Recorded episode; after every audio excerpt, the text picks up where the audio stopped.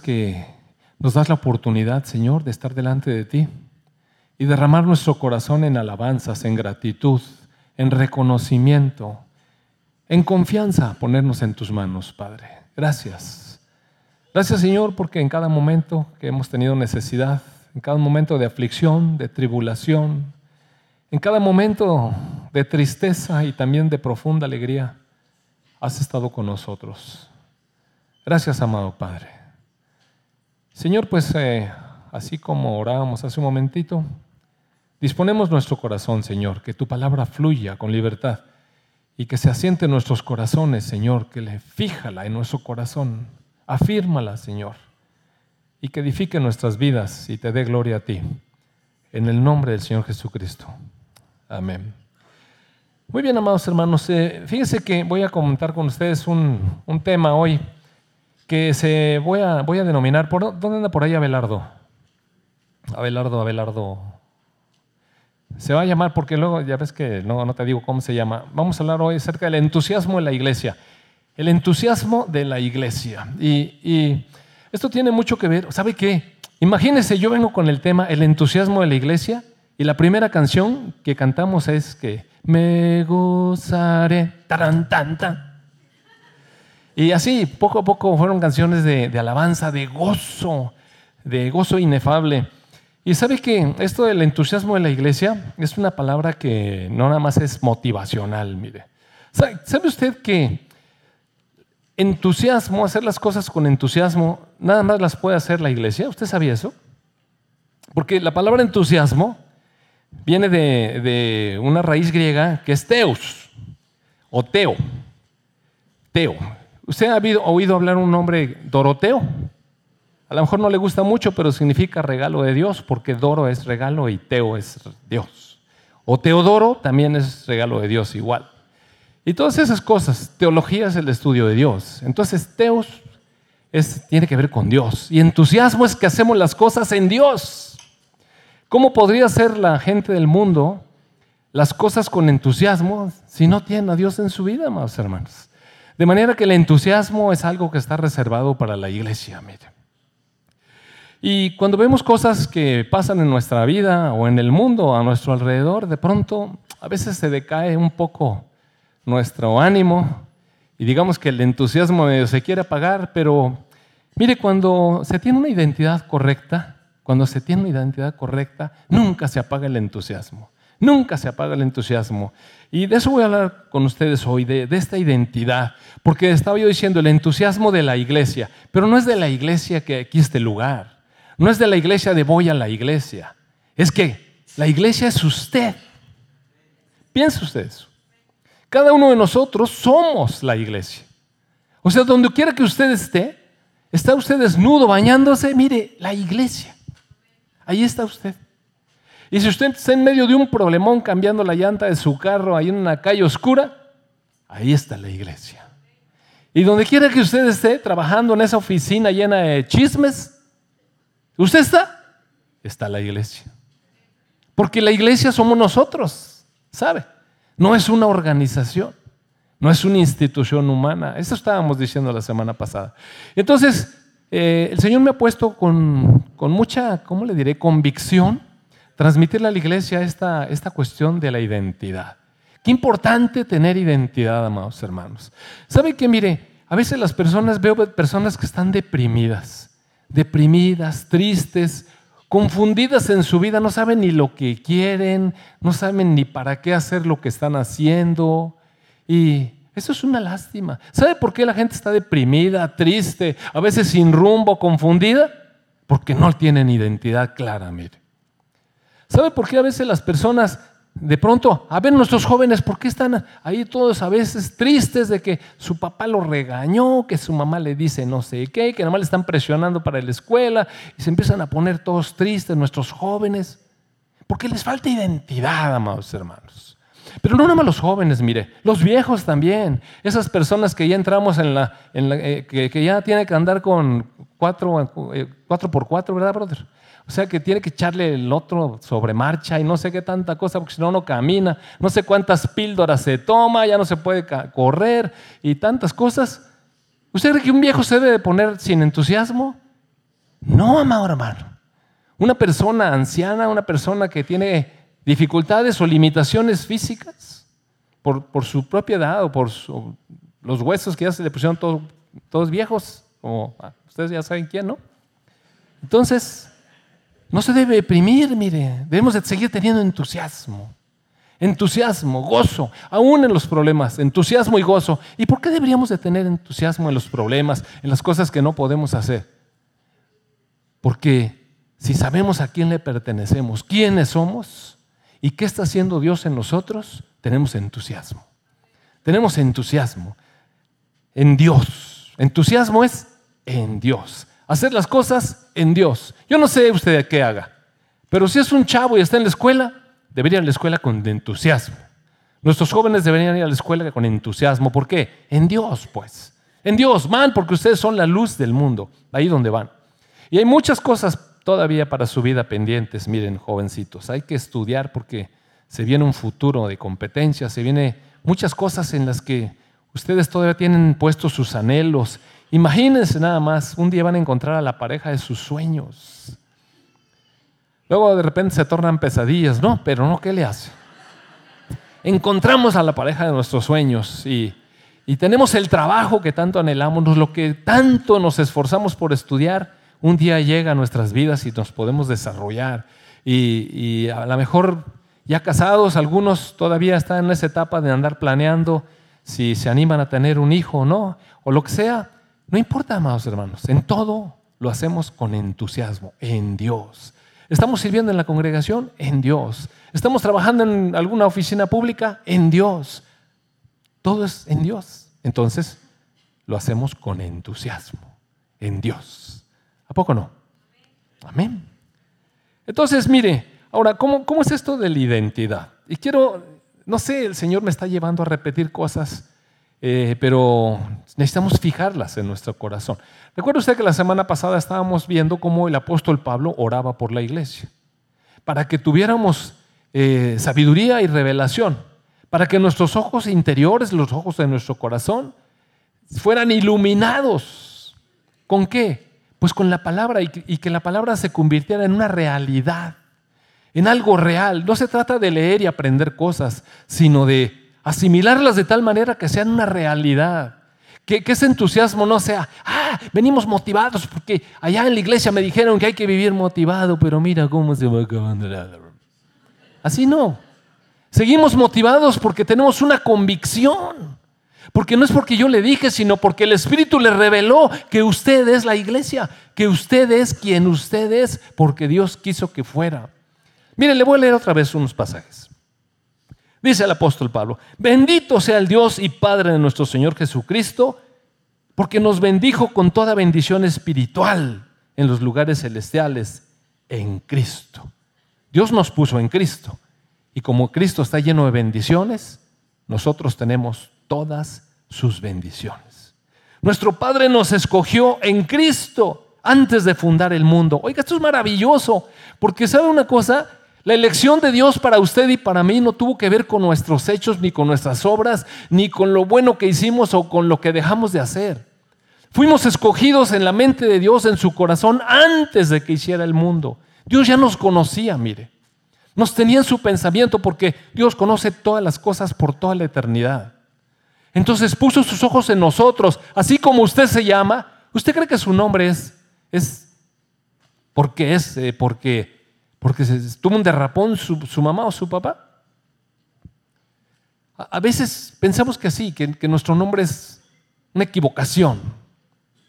¿Sabe qué? Cuando, cuando nosotros no teníamos hijos, entonces este, mi esposa de pronto se embarazó todo y visitamos a, a mis suegros allá en México. Y entonces mi suegro tuvo cuatro hijas y tuvo ocho hermanas, o sea, era el único en toda su familia el único varón. Entonces una de sus cuatro hijas, la más hermosa, se casó conmigo, ¿no? Y entonces imagínese cuál sería el anhelo de su corazón. Claro que nunca me dijo nada, pero estábamos platicando y ella le dijo, ¿sabes qué? Si, si nuestro primer hijo nace varón, le voy a poner como tú, le voy a poner Jaime. Mire, casi se le revienta la camisa de tanto aire que agarró. Estaba súper emocionado y contento. Bueno, pasaron nueve meses y a mí que se me olvida. Entonces nace, que nace Masud y yo le puse Masud. Así se llamaba mi abuelo y así me llamo yo. Entonces, ¿qué le pongo Masud? Y total, fue toda la cosa, ¿no? Nosotros no éramos cristianos, fuimos a México, allá lo bautizamos, toda la cosa. Y de repente, así no queriendo, me dice mi suegro, pues tú me habías dicho que le ibas a poner Jaime. Al otro. Ahora sí, ahora sí, déjame apuro, ¿no? Entonces, pues me apure. Por eso Masu y Jaime casi no se llevan nada. Se llevan tres meses, imagínense. Estoy bañando. Fíjense entonces, nace el segundo y al pobre Jaime que le voy poniendo Jaime. Porque era un compromiso familiar. Pero sí te gusta, ¿verdad? Entonces, la cosa es que, mire, esto parece así como que sus nombres quedaron. No, no, no, no. Mire, amado hermano, nada, nada se escapa de, de la voluntad determinada de Dios. Y, cuando Masú escogió a uno y cuando escogió al otro, él sabía, desde antes, sabía cómo se iban a llamar. Y me enredó ahí todo para que se llamaran así como se llaman ahora. De verdad, mire, piénselo. Todas las cosas que han pasado en su vida no son casualidad. Usted no es hijo de sus papás o en la familia en que nació porque falló algo, no falló nada. Aquí no es como Dumbo cuando se equivocó y entregó el elefante allá en otra familia. Aquí, bien, donde debía ser. Aquí, la cigüeña nos entrega donde debe ser. ¿no? Con Dios no hay errores. Somos lo que somos porque Él quiso. Y ahí desde antes de la creación del mundo nos puso con un propósito para ir a rescatarnos de allí, mire. Para ir por nosotros, para amarnos. Dios siempre nos ha amado, hermanos. No crea que usted ya lo vio ahí todo compungido y dijo el Señor, pues este se me hace que voy a darle un poco de alegría. No, no, no, no. Mire, la palabra nos dice que nos escogió en Cristo antes de fundar el mundo y nos escogió con un propósito. Nos escogió con el propósito que fuéramos apartados para Dios. Eso significa santos. Mire, santo no significa estar en una vitrina así. No, no, eso no significa santo. Santo significa apartado para Dios, nuestras vidas para Él. Y Él nos escogió. ¿Usted cree que nos le íbamos a escapar? No, no le íbamos a escapar, mire. Dios llegó a nuestras vidas en el momento justo para que fuéramos apartados para Él. Y además para que fuéramos sin mancha, mire. Y entonces uno se pone a pensar en su vida y dice, híjole, ¿en serio? Nada más una revisadita, no nos vaya a decir nada, mire, pero de una revisadita a su vida y va a ver, se parece al tigre Toño. Demasiada mancha, demasiada mancha, pero él se propuso hacer eso. De manera que lo que está ocurriendo en nuestras vidas tiene un propósito en Dios porque Dios está trabajando para limpiarnos, amados hermanos. Dios está trabajando para limpiarnos. Y muchas veces no entendemos, oye, pero es que estoy pasando un montón de cosas, no te preocupes, estás en manos de Dios. ¿Sabes qué, Lalo? Te voy a pedir que ese video que me mandaste del alfarero está buenísimo. Lo pongas en todos los grupos que tenemos de teología, el de oración, el de varones, el de mujeres, a ver en qué tanto lo pones pero que todos tengamos acceso. Es un video excelente, dura unos 15 minutos, pero amados hermanos, es miel. Está buenísimo. Es un video de un alfarero que está tallando una cosa y explica ahí cómo Dios está trabajando en nuestra vida.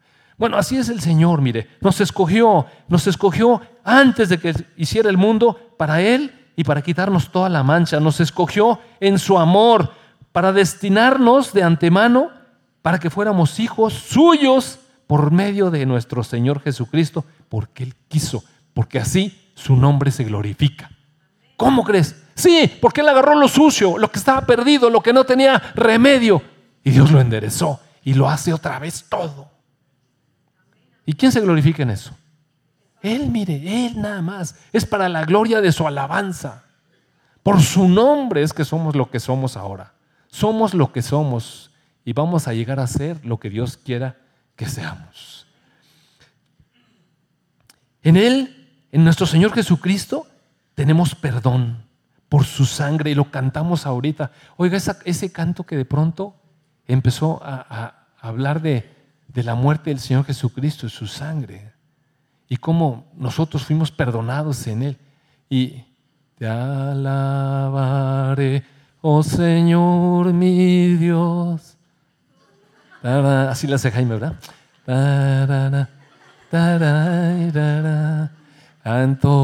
Bueno, no sé, no sé cómo va. ¿Y la letra? Ya le piqué y agarré el tono, pero me faltó la letra.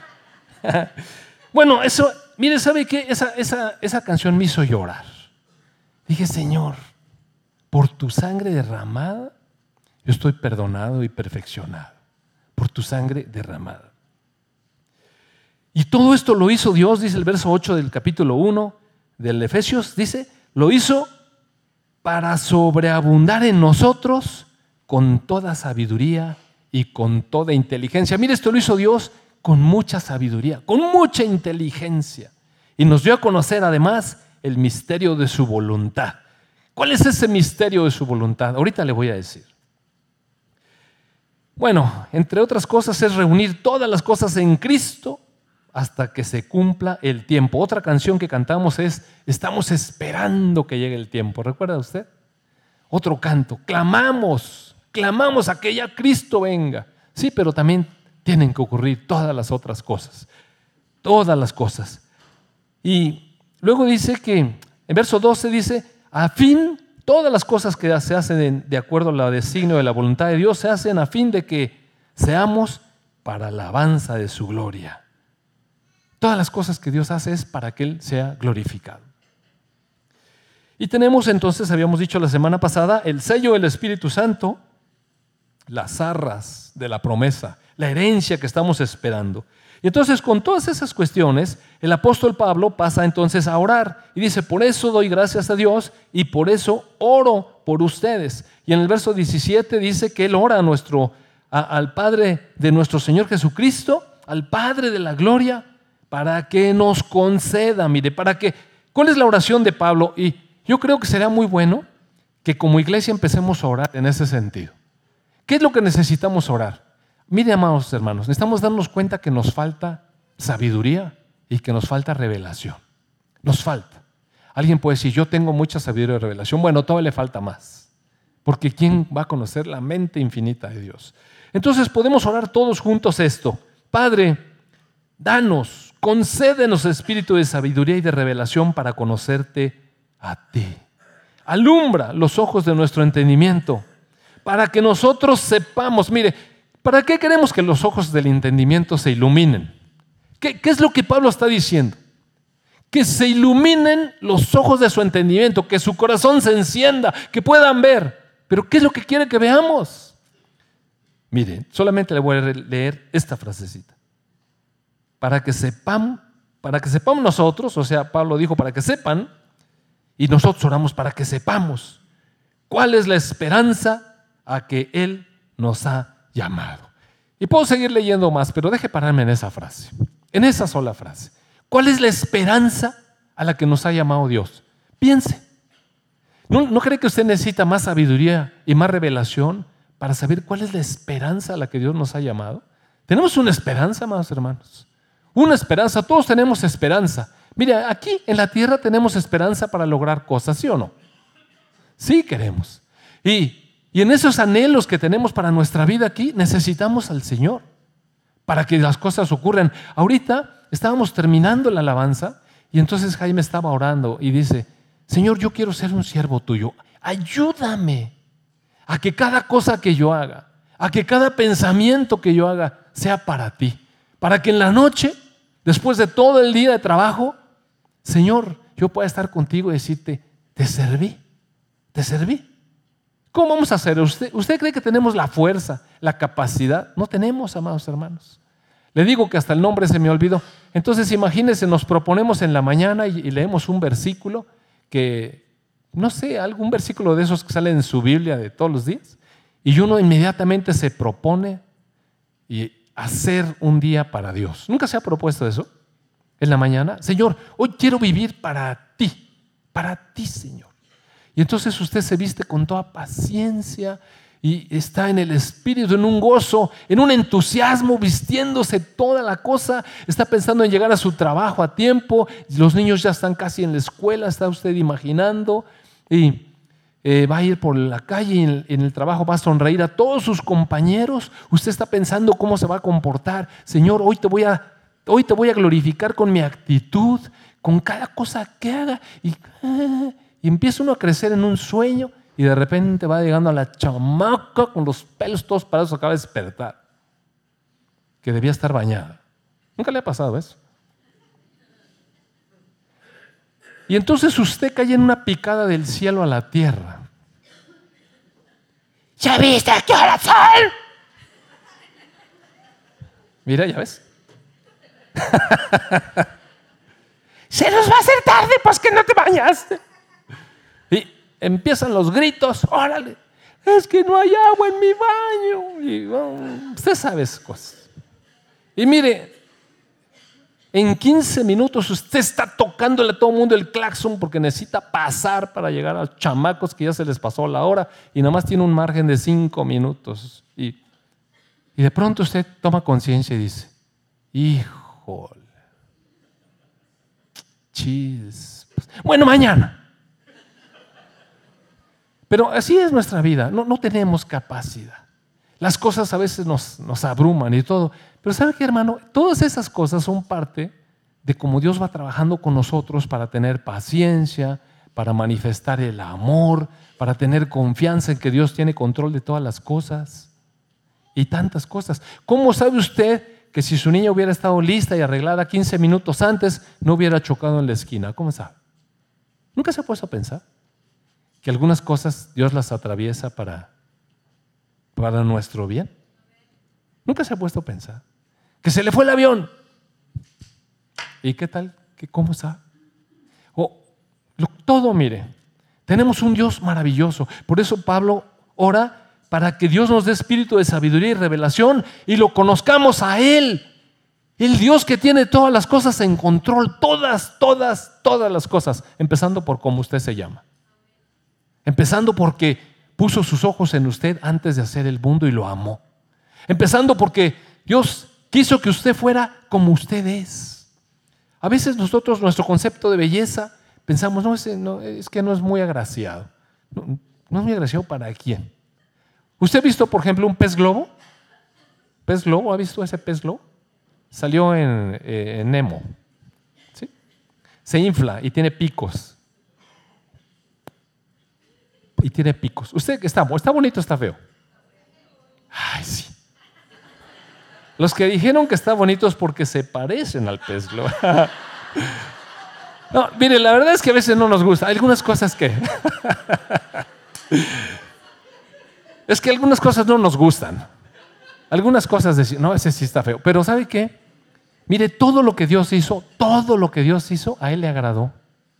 O sea, su concepto de belleza de Dios es amplio, mire. De manera que cuando usted llegue en la mañana y se pone enfrente del espejo un día y diga, en la torre, mire, usted le gusta a Dios. No, en serio, le estoy diciendo de verdad, le estoy diciendo en serio. Dios lo hizo así, así como, como lo hizo.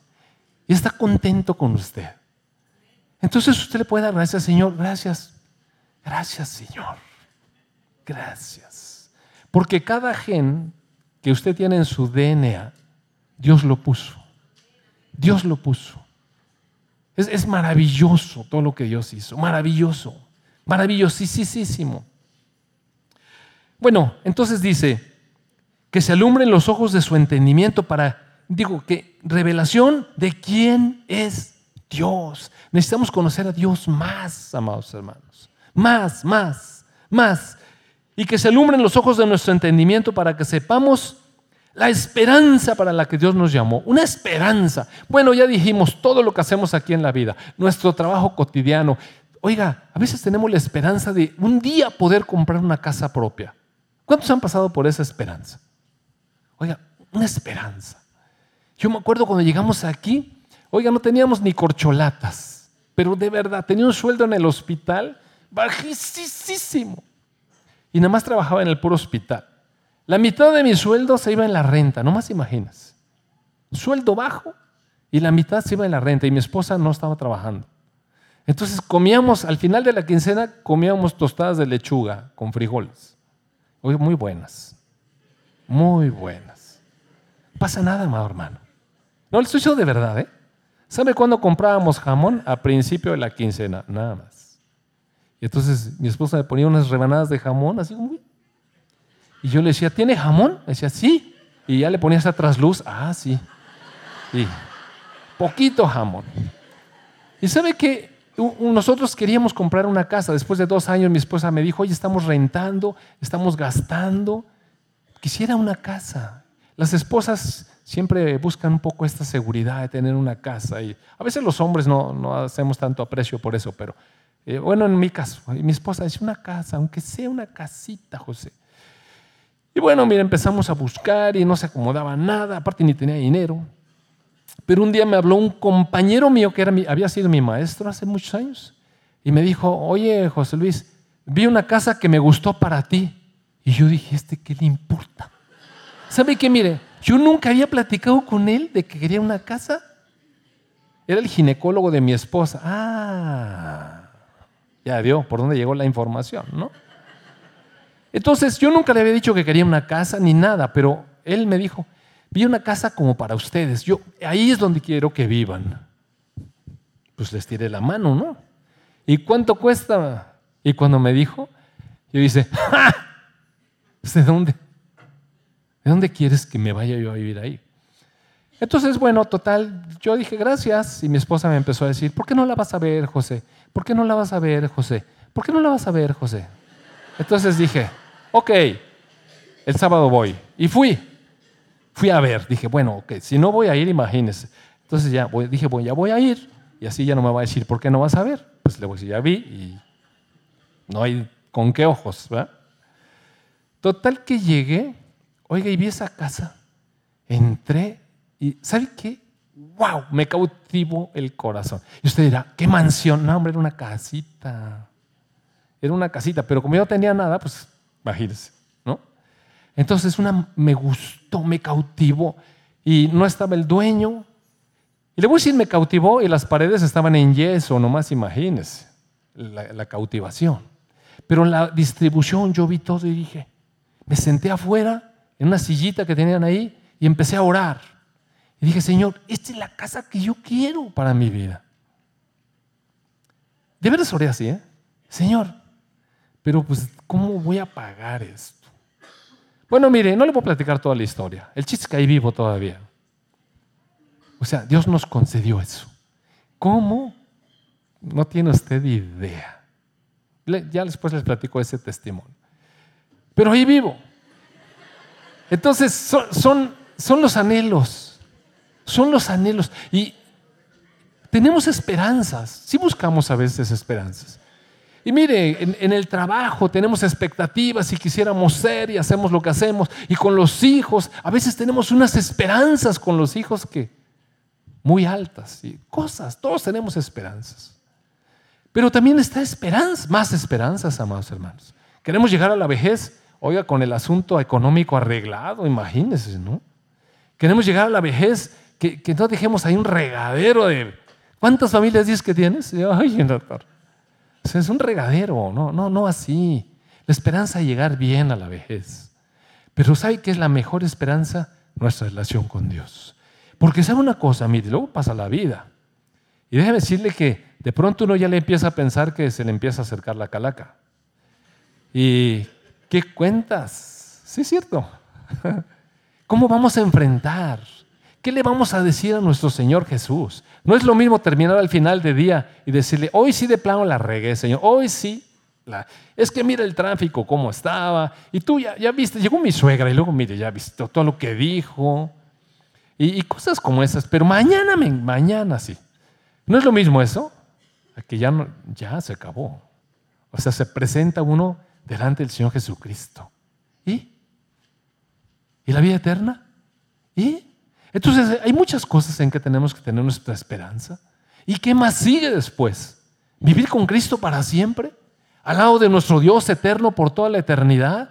¿No le parece este, eso una buena esperanza que tenemos que esperar? Tenemos que esperar esperanza. Más adelante, en ese mismo capítulo, bueno, en esa misma oración, el apóstol Pablo dice que, que también nos dé un entendimiento espiritual para poder comprender cuál es la herencia de Dios en los santos. O sea, hay una herencia. Y las herencias se cobran cuando la gente se muere, usted recuerda. Entonces, hay una herencia.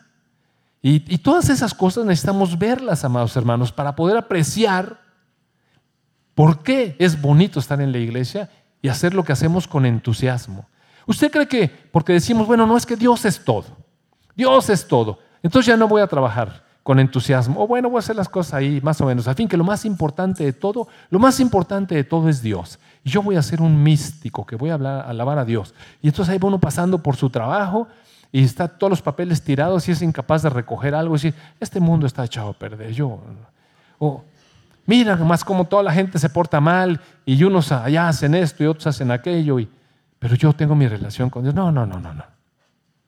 Mire, el entusiasmo implica todo lo que hacemos, nuestro trabajo cada día. En la semana pasada tuve la oportunidad de, platicar un ratito con el grupo de misiones y tenemos unas misiones en Ocampo que ustedes saben y tenemos otra misión que está trabajando en una colonia que no voy a decir ahorita. Pero resulta que unos hermanos que están trabajando en esta colonia me estaban platicándome lo que han hecho allí. Mire, es una colonia verdaderamente esas colonias que les, que les falta todo, servicios, pavimenta. ¿Usted le cae gordo a su calle donde vive? No, hombre, debe ir ahí, va a regresar a darle gracias a Dios. Y va a decir, Señor, gracias por el agujero que está enfrente de mi casa, que el otro está más grande. Entonces, no es una colonia de veras difícil. Hay tantas carencias. Casi todas las familias de ahí son familias que están desacomodadas, tiene una dinámica toda a perder. Bueno, puro desorden. Todo, nada como dijo el boletín con orden, sino puro desorden. Entonces las personas padecen mucho. Y cuando uno tiene tanta necesidad económica, los hijos están mal, el marido ya se le fue, no hay trabajo, no tenemos qué comer, ¿usted cree que eso no entra desaliento en las personas? Entra desaliento en las personas. ¿Y sabe que estos hermanos me estaban platicando que ellos fueron a una casa y entonces resulta que la, la persona que estaba ahí estaba pensando quitarse la vida. Había decidido suicidarse. Entonces ellos llegaron en este trabajo evangelístico en el que solamente se fueron moviendo por, por la dirección del Espíritu Santo y el Señor los llevó a esa casa ese día, a esa hora. Y hablaron con la persona y le hablaron del Señor y, esta persona desistió. ¿No le parece eso significativo? ¿No le parece significativo que, que Dios haya tocado la vida de alguien que pensó que no valía la pena vivir? Mire, para nuestros hermanos que fueron, es maravilloso, porque nuestro trabajo en el Señor nunca es en vano. Y un día, yo, quiero decir a ustedes, un día, cuando lleguen a la presencia del Señor Jesucristo y que les diga, bien, buen siervo y fiel. Qué bueno que fuiste con ella. Qué bueno que, escuchaste la voz del Espíritu Santo y lo atendiste. Y sí hiciste caso y fuiste. Porque es como si Cristo mismo hubiera llegado, hubiera tocado la puerta, entró y hubiera abrazado a esta persona y le hubiera dicho, te amo. Así, con esa unción. Porque si no hubiera habido unción del Señor, no lo hubieran podido convencer de nada. ¿Sí, ¿Sí le queda claro? Entonces, ¿cuál es la esperanza ¿Qué tenemos? Mire, si me acompaña por favor a Colosenses, está ahí un par de, eh, capítulos adelante, bueno, de, cartas. Dice en Colosenses, capítulo 1, dice el apóstol Pablo, mire, mire un hombre que está completo, con una identidad poderosa, mire. ¿Se acuerda usted que Pablo todas sus cartas abre diciendo, yo, Pablo, apóstol de Jesucristo por la voluntad de Dios, ¿verdad? O sea, como quien dice, sé perfectamente quién soy, cuál es mi llamado y el valor que tengo delante del Señor. Este hombre dice, el verso 24 dice, ahora me gozo en que Dios me hizo rico, que me dio esta mansión, que estoy súper sano y súper poderoso. ¿Cómo dice? Me gozo, tengo entusiasmo en lo que padezco por ustedes Usted sabía que su trabajo tenía un propósito. Y aunque pasara por unas malas, tenía propósito. Y lo que estaba pasando lo hacía en Dios, entusiasmo. Dice, me alegro, me gozo en lo que padezco por ustedes y cumplo en mi carne lo que hace falta de las aflicciones de, Cristo por su cuerpo, que es la iglesia, o sea, por ustedes. de la cual fui hecho ministro. Miren, no está diciendo, y miren, yo que servía al Señor, ahora estoy aquí padeciendo. Miren lo que es identidad. Yo fui hecho ministro según la administración de Dios que me dio para con ustedes, para que les anuncie cumplidamente la palabra de Dios. El misterio que había estado oculto desde los siglos y edades, pero que ahora ha sido manifestado a quién? A sus apartados, a nosotros, a quienes Dios quiso dar a conocer las riquezas de la gloria de este misterio entre los gentiles. Dios quiso que la riqueza de esta gloria se diera a conocer entre los gentiles, o sea, entre nosotros. ¿Y cuál es ese misterio que se da a conocer? Cristo en nosotros, la esperanza de gloria. Mire usted. Déjeme tomar tantita agüita.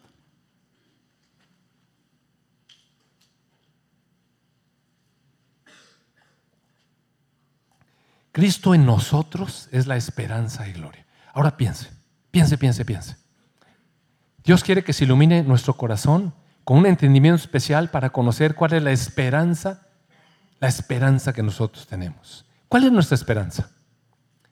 Cristo en nosotros. Hemos hablado muchas veces de lo que ha pasado porque nosotros estamos en Cristo, nosotros en Cristo, nosotros en Cristo tenemos sabiduría, nosotros en Cristo tenemos justificación. ¿Sabe que porque estamos en Cristo, el día que nos muramos, ¿sabe qué le vamos a decir a Dios? Cuando, cuando nos tenga que pedir cuentas y el diablo venga y acusarnos de todo lo que Él nos puso a hacer, ¿sabe qué le vamos a decir? Acepté a Cristo en mi corazón. Y esa es toda la sabiduría que necesitamos. Ni un argumento, mire.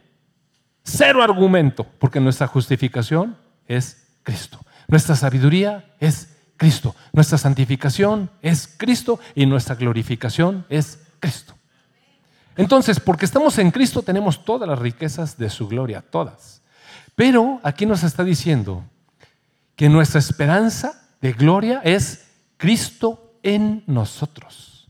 Nosotros estamos en Cristo, pero Cristo está en nosotros. Esa es la esperanza de gloria. ¿Sabe por qué? Porque cuando Cristo está dentro de nosotros, tiene toda la potencia para llevarnos a hacer lo que Dios quiere que hagamos.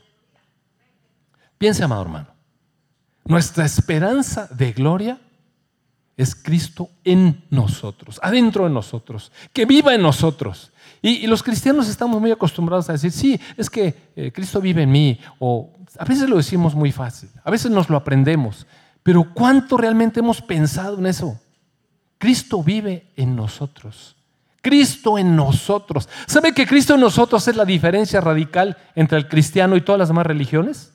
Mire, dígame quién del Islam, que cumplen sus normas, que tienen sus leyes y que pueden ser buenas personas, hacen muchas labores de, de, ayuda a la comunidad, se fijan en los pobres, ayudan, ayunan y piensan en Dios todo el día y lo que sea. Y no estoy hablando del Islam radical, sino del Islam religioso.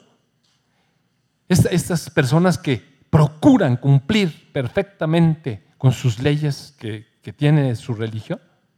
¿Alguno de ellos tiene a Cristo en ellos?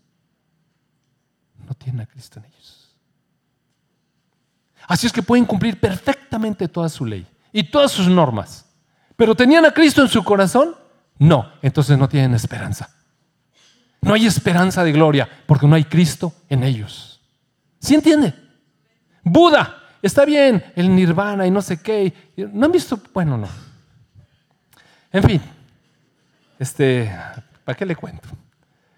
Pero uno puede pensar que está más allá de todo este mundo suyo y ya casi, casi me entrego al cosmos y soy parte de la deidad. ¿Está Cristo en usted? No, entonces, reprobado.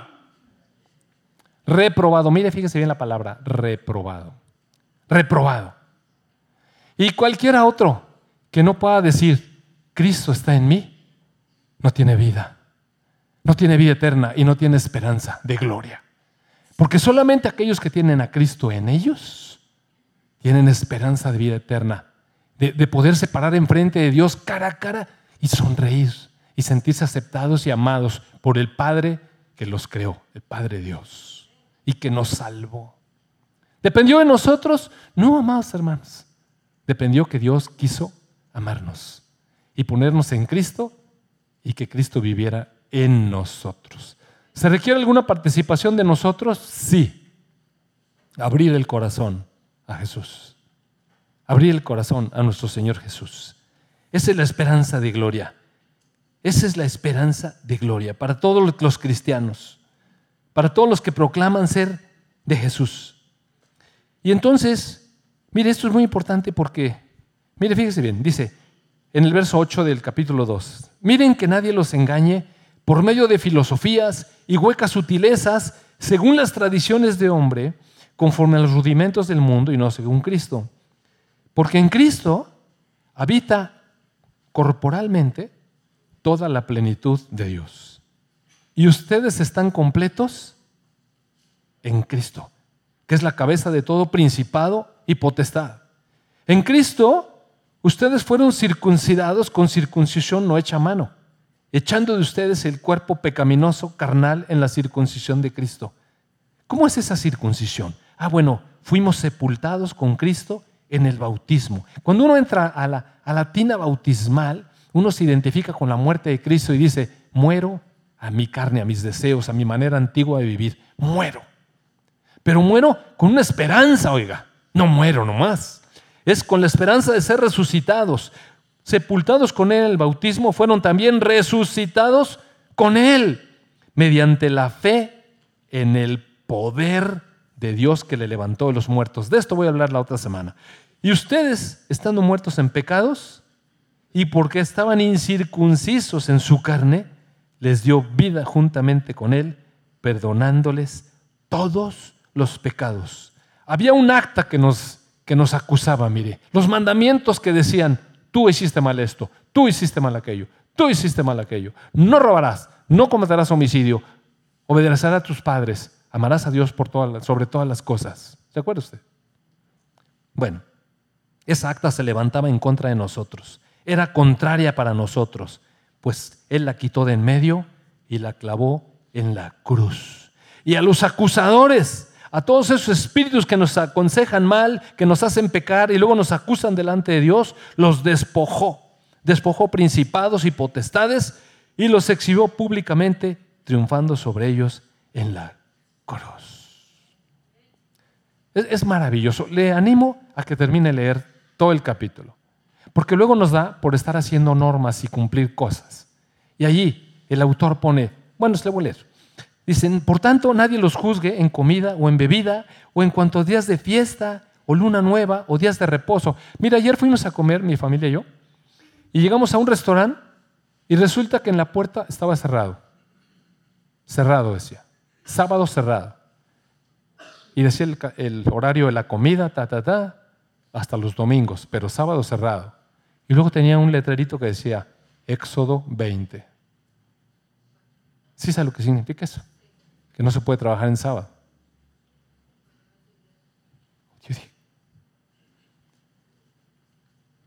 Nadie les juzgue en días de reposo, en días de fiesta. Todo eso es sombra de lo que ha de venir. Pero el cuerpo, la iglesia, ¿a quién le pertenece? A Cristo. A Cristo. Eso no quiere decir que no debamos honrar los días. Cada día debe ser honrado. Todos los días. Porque son días que Dios hizo. Servimos al Señor con entusiasmo cada día en todo lo que hacemos. Mire, voy a cerrar con esto. Y si me queda tantito tiempo, justo. Le voy a presentar un video que dura unos seis o siete minutos. Le voy a dar los antecedentes. Eh, Fabri, que, salga el sonido casi desde que empiece el video. Pero mientras, nomás aguántamelo tantito. Le voy a dar esos antecedentes. Mire, fíjese bien. A veces pensamos que eh, los que creemos, los creyentes, solamente son gente fanática, ignorante o no sé qué. Y pensamos que la gente inteligente no puede creer. Eso es limitar el poder de Dios. Pero también la escritura, al final de la segunda carta a los Corintios, dice que fuimos escogidos, de la primera carta, perdón, la primera carta de los Corintios dice que fuimos escogidos como lo vil del mundo, como, como lo menospreciado, como lo que no era, como pura basura, amados hermanos. A veces cuando veo mi vida, yo digo, híjole, Señor, ¿cómo te fijaste en mí? Pero ¿sabe qué? Todo eso lo hace Dios por amor a todos, porque no es más el que sabe que el que no sabe. Pero el poder de Dios es maravilloso. Ahora, le voy a enseñar este video que está grabado por una persona, en primer lugar, que es un judío. Mire, ubíquese bien, es un judío. Es un judío muy inteligente como muchos judíos. Es muy prominente. Aparte es judío, judío, judío. Y como judío, ¿cómo podía él tener acceso a, a la palabra de Cristo? ¿Cómo cree? Bueno, ahora le voy a enseñar de lo que es capaz Dios. A ver, ponle por ahí, por favor. I got my PhD in the field of organic chemistry, postdoc at Stanford University. Joined the group of a man who was going to win a Nobel Prize in chemistry. Voted one of the top 50 most influential minds in the world. I was a visiting scholar at Harvard University. I've spoken at every major university in this country have over 650 research publications voted the r&d magazine scientist of the year i'm in the national academy of inventors. I'm a member of the american association for the advancement of science. Over 120 patents started seven or eight companies. We work in areas that range from medicine to material science to electronics computer memory, medical devices. We work across a broad range of areas. But more than any of that, what means the most to me is that I'm a Jew who believes that Jesus is the Messiah. I grew up just outside of New York City. I thought everybody was Jewish. I didn't even know that there was anything else. I had no particular interest in that other than when all my friends were getting bar mitzvahed or bat mitzvahed, and then I would attend, of course, every week. There was never really any excitement for me. I remember once I even tried to talk to a, a rabbi. He just brushed me off.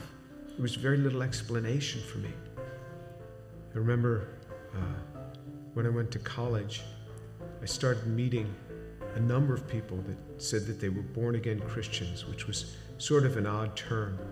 Was, what's born again? What do you mean, born again? One person saw me in the laundry room. He said, Do you mind if I give you an illustration of the gospel? And I remember we sat there and he actually started to draw a picture a cliff with a, with a man on one side, and he drew a little man, and then another cliff with God on the other side, and a big chasm in between that he labeled with sin. And I looked at him, I said, I'm not a sinner. I've never killed anyone. I never robbed a bank. How could I be a sinner? And he had me read a verse from the Bible For all have sinned and fall short of the glory of God. In modern Judaism, we never really talked about sin. I don't remember ever talking about sin in my home. So he turned to another passage. Jesus said, I say to you that everyone who looks upon a woman with lust for her has already committed adultery with her in his heart. Pow! I felt just as if I had been punched right in the chest. Here I was, new in college. I didn't think anybody knew. I would pick up these magazines and I became addicted to pornography. It was just through those magazines. And all of a sudden, something that's written in the Bible, somebody from live, who lived 2,000 years ago is calling me out on it. And I felt immediately convicted. And that now I realized I was a sinner. When I read in the scriptures what sin is, then I knew I was a sinner. How am I going to get to God? We Jews know this better than anyone else. Without the shedding of blood, there is no forgiveness of sin. This description in Isaiah 53 of how he will bear upon himself my sin, the things that I had done. And this was him. This was the man that took this upon himself on the cross. The perfect God comes and gives himself for us. He is the one that gives himself for us. I started to realize how Jewish the New Testament is. This book is so Jewish. The New Testament is so Jewish. It's all around Jewish people. And then on November 7th, 1977, I was all alone in my room. The realization that Yeshua is the one who died on the cross. And I said, Lord, I am a sinner. Please forgive me. Come into my life. And then all of a sudden, someone was in my room. And I opened my eyes. I was on my knees. I opened my eyes. Who, who's in my room? That man, Jesus Christ, stood in my room. This amazing sense of God. Jesus was in my room and I wasn't scared. All I started doing was just weeping. The presence was so glorious because he was there in my room on that day. And I didn't want to get up. And this amazing sense of forgiveness just started to come upon me. That was him. Finally, I got up. I didn't know what to do. I didn't know who to tell. Here's this Jewish kid from New York City. What am I going to say? My cousins were shocked. How could you do that? You're Jewish. Telling my mother how I had invited Jesus into my life. She didn't say much. She was weeping. She told my father they weren't happy at all. And she said, I don't blame them for killing Jesus after the things that he said. Who is he to come against these religious leaders that have dedicated their lives to helping people and to tell them that they are whitewashed tombs? Who is he, this young man in his 30s, to say this to these scholars? He got what he deserved. And my mother's a very deep, pensive, careful reader. She read from Genesis right on through the Tanakh, the whole thing. When she got done, I said, What did you think? She said, God warned us over and over again. He warned us. When my daughter was about 15, my mother and father came to visit us. At one point, my mother went into her room for several hours. She came out. She said, Quite a young girl you have. She talked to me for a long time. She started reading the Bible again, both the Old and the New Testament. One day, not long after that, she called me on the phone at the age of 72. She said, Jimmy, you wouldn't believe what happened. I said, What happened? She said, I was just reading. And it hit me. It hit me. The way he gave his life. I believe it now. Jesus is the Son of God.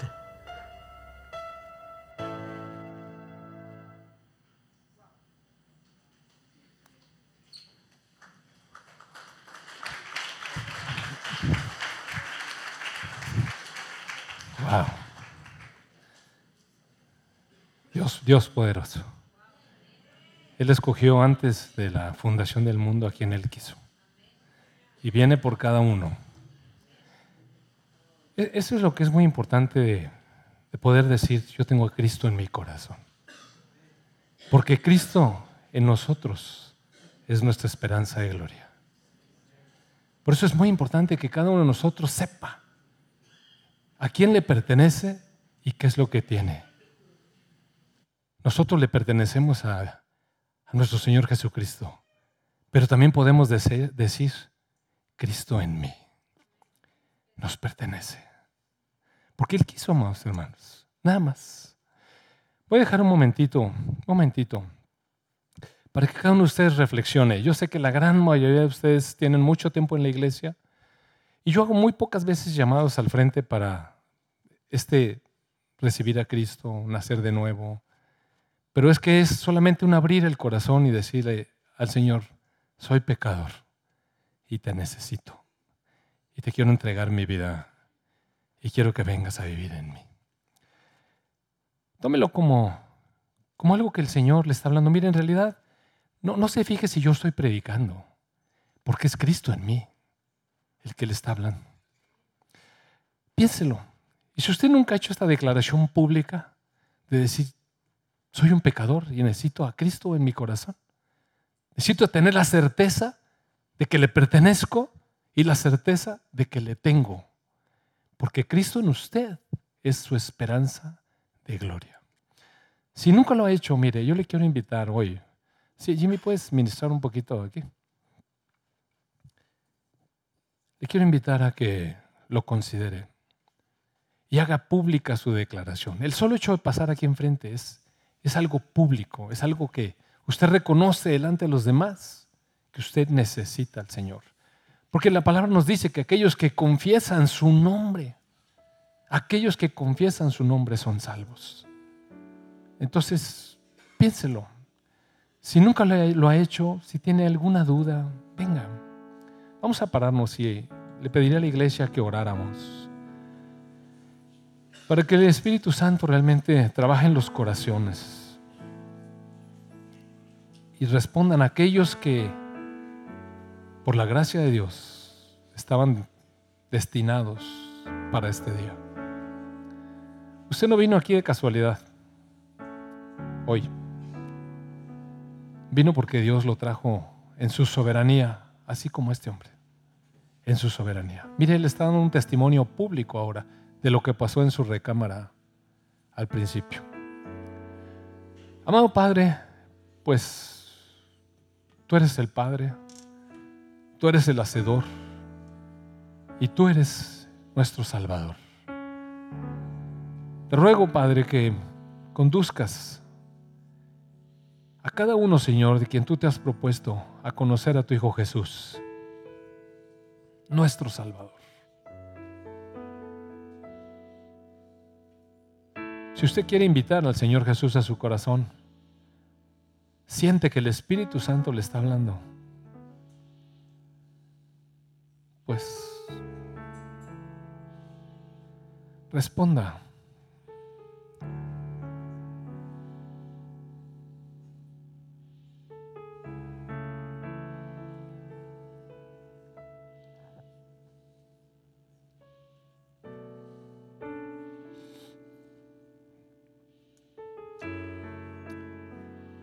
Muy bien.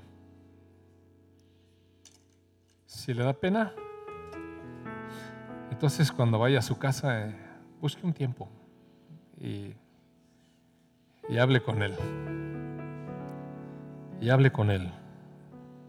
Invítelo a su corazón. Él es la esperanza y gloria. Él es la vida eterna. Él es nuestro Salvador. Padre, gracias. Gracias por amarnos así, amado Padre. Gracias por no tomar en cuenta nuestros pecados. Gracias, Señor Jesús, por tomar nuestro lugar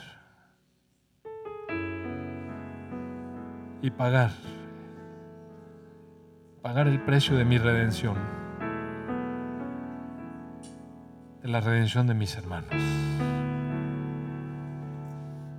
Gracias Padre porque siempre nos das oportunidad y nunca te vamos a poder inculpar, Señor, de no habernos dado oportunidad. Te bendigo y te alabo, Señor, porque eres mi Dios, mi Rey, mi Salvador.